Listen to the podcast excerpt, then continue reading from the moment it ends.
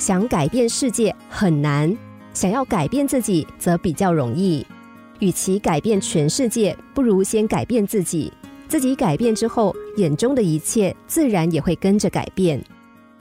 一夜之间，一场雷电引发的山火烧毁了美丽的森林庄园。刚刚从祖父那里继承了这座庄园的青年，陷入了一筹莫展的境地，闭门不出，茶饭不思，眼睛熬出了血丝。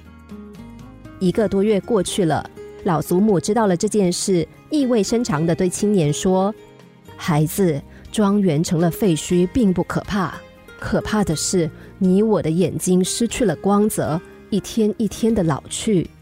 一双老去的眼睛，怎么能够看得见希望呢？”青年在祖母的说服下，一个人走出了庄园。他没有目的的在街上闲逛，在一条街道的拐弯处。他看到一家店铺门前人头窜动，原来是家庭主妇们正在排队购买木炭。那一块块躺在纸箱里的木炭，让青年的眼睛忽然一亮，他看到了希望。青年雇了几名烧炭工，把庄园里烧焦的树木加工成优质的木炭，再送到市集上的木炭经销店售卖。结果木炭被抢购一空，然后他用这笔收入购买了一大批新树苗。几年以后。森林庄园再度绿意盎然。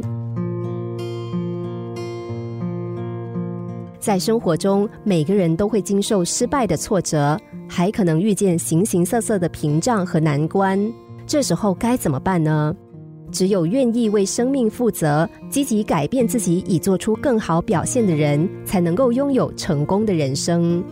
像是托马斯·爱迪生，中年之后两耳完全失聪了。